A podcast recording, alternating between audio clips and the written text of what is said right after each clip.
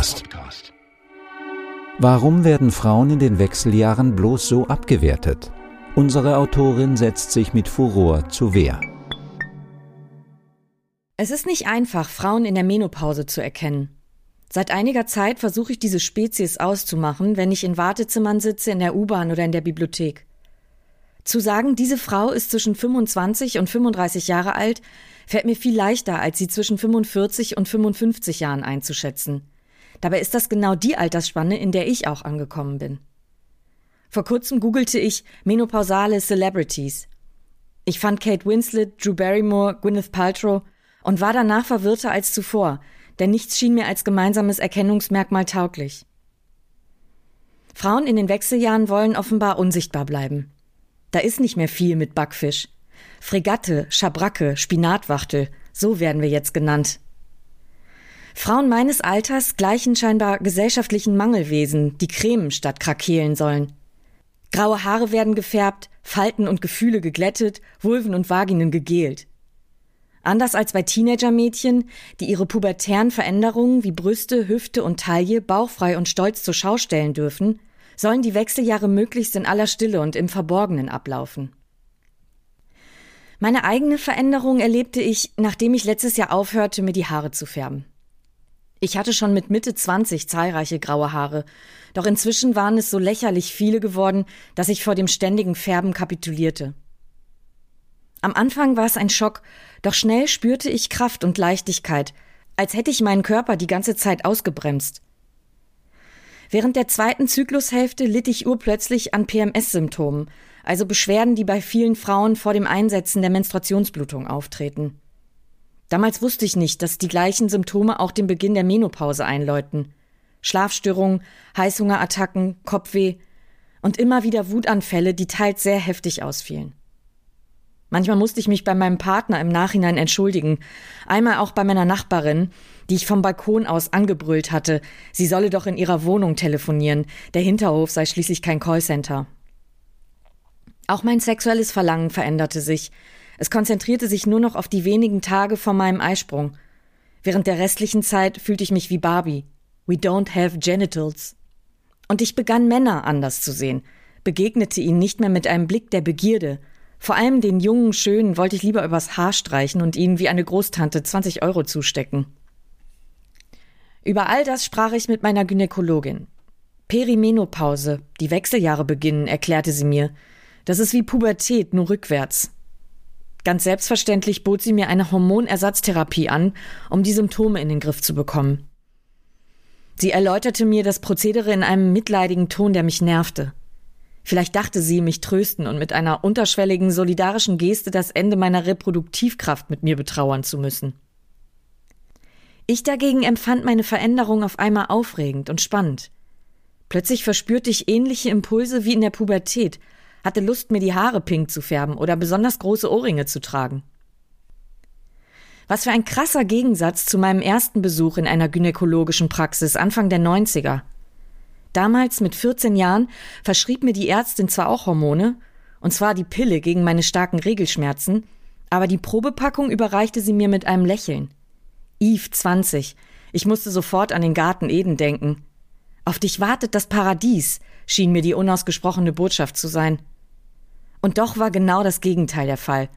Ich wurde mit keinem Wort darauf vorbereitet, wie viel Zeit, Geld und Nerven Menstruation und Frausein kosten, wie sehr ich unter dem männlichen Blick leiden würde, der mich mit spätestens 15 Jahren auf den Straßen verfolgte und oft in übergriffigen Situationen endete. Genauso wenig wie mir heute gesagt wird, welch ein Gewinn das Ende der Reproduktivkraft, der monatlichen Blutung, des Verhütungsstresses sein würde, das wohltuende Gefühl, nicht mehr nur ein Stück Fleisch zu sein, wenn ich mit meinen grauen Haaren und einem leichten Flaum über der Oberlippe an einer Bar stand und kurz wagte, den Blick schweifen zu lassen. Plötzlich war ich ein Neutrum, einfach nur ein Mensch. Eine neue, andere Fruchtbarkeit nennt die Biologin und Medizinjournalistin Annette Bob diese Phase. Viele Frauen sehnen sich in den Wechseljahren nach mehr Autonomie, werden politisch aktiv oder engagieren sich in einem Ehrenamt. Sie fragen sich, was sie noch erreichen wollen, zeigen mehr Durchsetzungskraft und Beharrungsvermögen und fordern aufgrund ihrer langen Lebens- und Berufserfahrung zu Recht Führungspositionen. Hitzewallungen, so Bob, könne man auch unter diesem Gesichtspunkt sehen, als inneren Energieschub, der danach verlangt, gezielt genutzt zu werden. Warum also, überlegte ich, erfährt die Menopause eine solche Abwertung? Warum wird sie ausschließlich als biologischer Teiltod und soziales Ende von Frauen inszeniert und nicht als ein ähnlich glamouröses Event wie die Pubertät, als Abenteuer und Aufbruch? Auch Teenager leiden an Pickeln und seelischen Verstimmungen, doch ihnen wird anders als menopausalen Frauen Verständnis und Bestätigung entgegengebracht. Interessanterweise gibt ausgerechnet die Evolutionsbiologie, die so oft für misogyne, krude Theorien herhalten muss, meiner gefühlten Feierlaune recht. Genau genommen ist die Menopause eine biologische Rarität. Die meisten Säugetiere bleiben bis zu ihrem Tod fertil und sichern dadurch das Überleben ihrer Spezies. Nur wenige Walarten, unter anderem weibliche Orca-Wale, erleben eine Menopause wie die Menschen. Sie werden mit circa 15 Jahren geschlechtsreif und durchlaufen ab ihrem 40. Lebensjahr eine menopausale Phase.